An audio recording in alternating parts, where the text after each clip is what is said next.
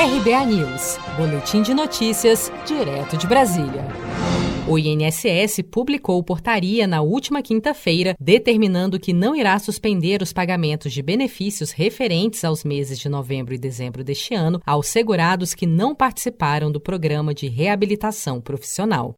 Desde março, em razão da pandemia do novo coronavírus, o INSS tem prorrogado a rotina de suspensão de benefícios por impossibilidade da execução da reabilitação profissional, sendo que a última prorrogação vigente para estes casos terminaria em outubro. O programa de reabilitação profissional visa proporcionar a beneficiários do INSS incapacitados, parcial ou totalmente, para o trabalho, assim como as pessoas com deficiência, os meios necessários para torná-los aptos para o reingresso ao mercado de trabalho, como explica o advogado Flávio Vieira. A reabilitação profissional, para quem não sabe o que é isso, é um programa oferecido gratuitamente pelo INSS, destinado a recolocar no mercado de trabalho os segurados que estão afastados e recebendo benefícios por incapacidade,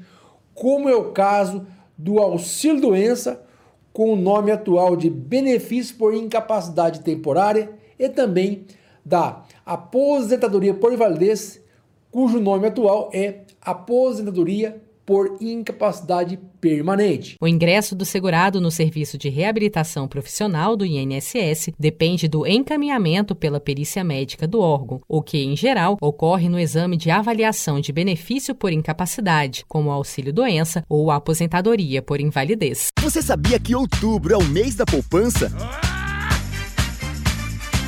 E o Cicred celebra esse mês especial com um sorteio de meio milhão de reais da promoção Poupar e Ganhar Sem Parar. A cada cem reais depositados, você recebe um número da sorte para concorrer. Procure sua agência e participe. Com produção de Felipe Andrade, de Brasília, Daniele Vaz.